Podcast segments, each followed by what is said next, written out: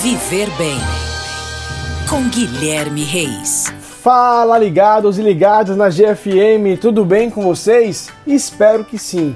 Uma pergunta: o que vocês fazem para equilibrar o corpo e a mente? Corre uma maratona, vai para academia ou simplesmente uma caminhada? As três opções podem te proporcionar esse equilíbrio, galera. Mas calma, não dá para correr 42 quilômetros sem um treino prévio, né? Pelo menos não se você quer fazer isso pensando em seu bem-estar.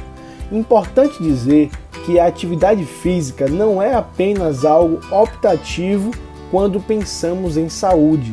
Precisa ser uma meta de vida.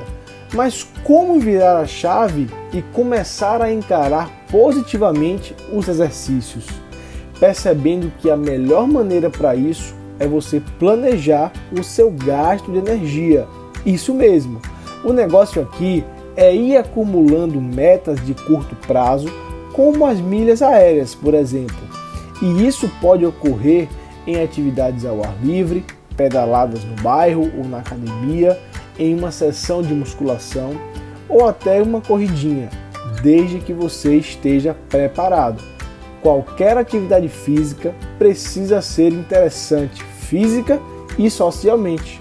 Procure um profissional de educação física. É isso. Ficamos por aqui. Um grande abraço e até a próxima. Oferecimento: Rede Alfa Fitness transformando vidas.